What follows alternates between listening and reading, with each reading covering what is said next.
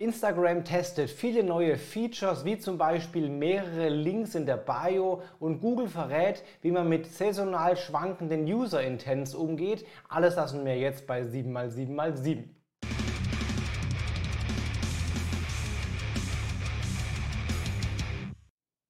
Hi, mein Name ist Felix Beilharz. Willkommen zu 7x7x7, den Online Marketing News.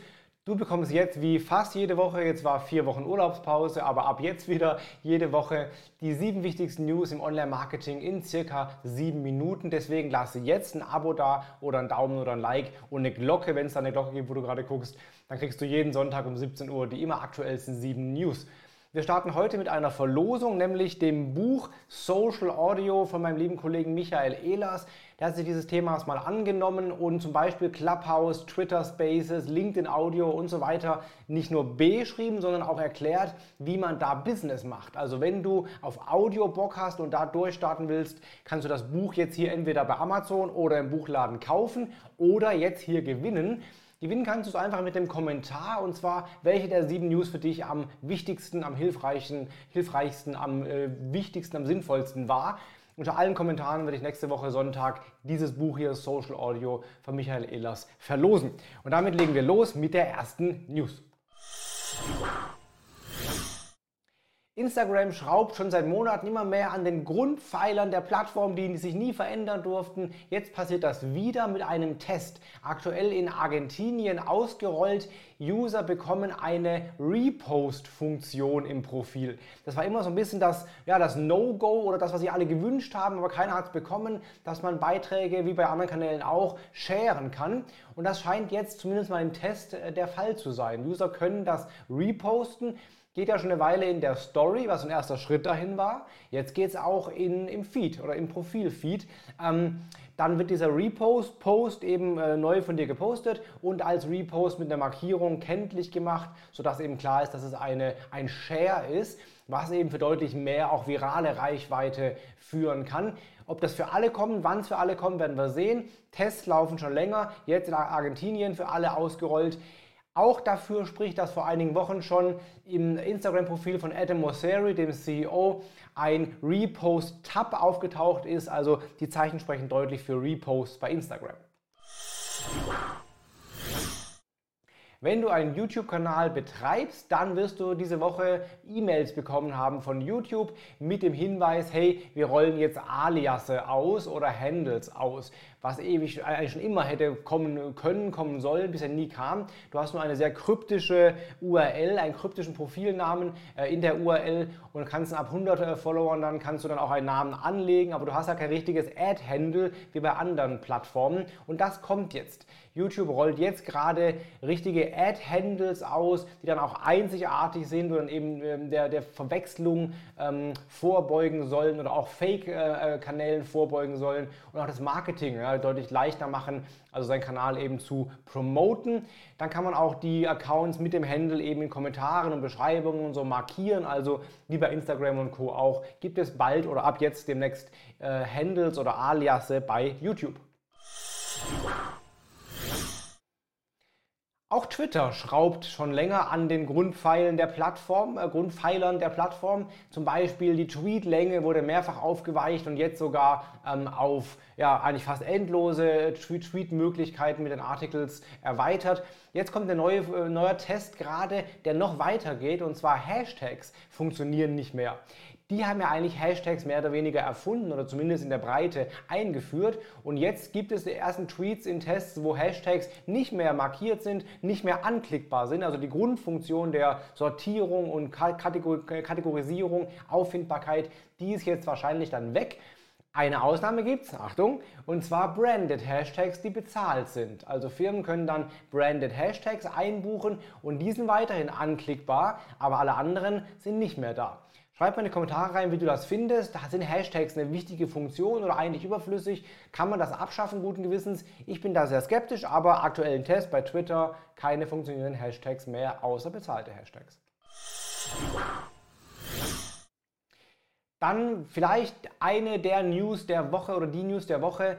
Viele wünschen sich ja mehr Links bei Instagram. Es gibt ja nur einen fixen Link und dann nutzen viele eben sowas wie Linktree. Ich nutze auch eine Landingpage mit eben Links drauf, um halt mehr Links als nur einen zeigen zu können.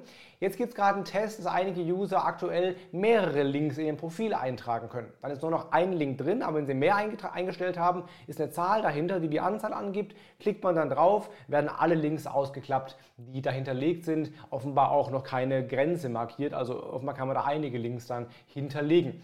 Das würde heißen, dass du auch Instagram mehr als Traffic-Kanal nutzen kannst vielleicht und dass auch Tools wie Linktree und Co. überflüssig werden. Also wir werden sehen, vielleicht bald Profile mit mehr als einem Link bei Instagram.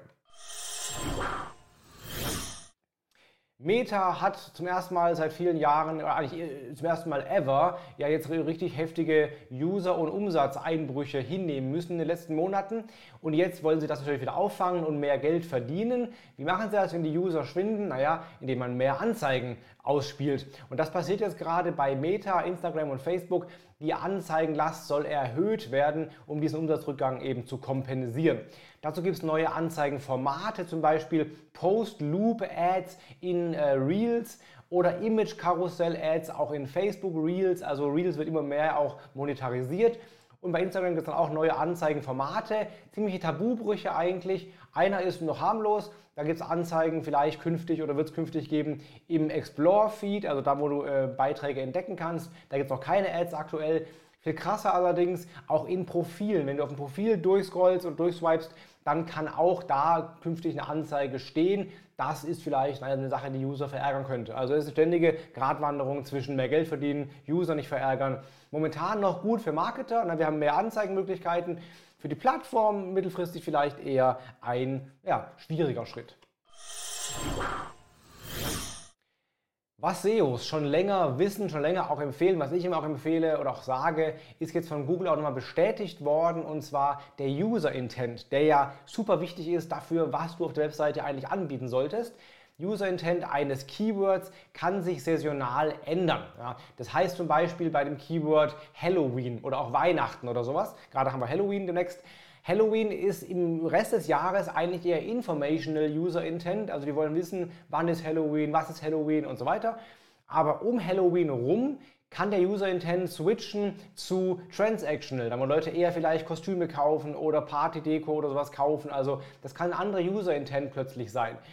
Wenn das der Fall ist bei solchen Keywords, empfiehlt Google übrigens, dass man mehrere Seiten anlegt, pro User Intent eine Seite. Heißt, ein Online-Shop könnte zum Beispiel einen sehr guten Artikel oder Blogbeitrag haben, der informational ist, im Rest des Jahres rankt und eine Shop-Kategorie, die eben dann transactional ist. Und dann werden die Rankings vielleicht sogar switchen im Oktober, im November, ähm, um Halloween rum, dass dann quasi nicht mehr der Blogbeitrag, sondern der Shop plötzlich rankt. Aber man sollte nicht mehrere User-Intents auf einer einzigen URL unterbringen. Das ist dann nicht so ideal.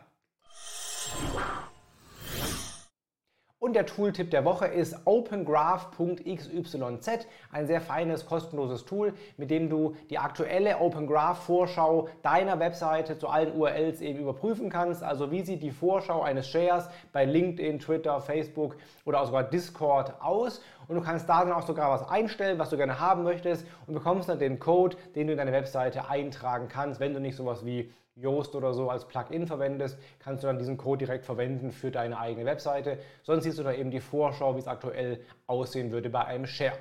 Das waren die sieben wichtigsten News der Woche. Wenn du das Buch gewinnen willst, Social Audio, lass jetzt einen Kommentar da, welche der sieben News für dich am wichtigsten war. Und dann kannst du das Buch mit ein bisschen Glück nächste Woche gewinnen. In diesem Sinne, hab eine gute Woche, bleib gesund, hau rein, dein Felix Beilharz.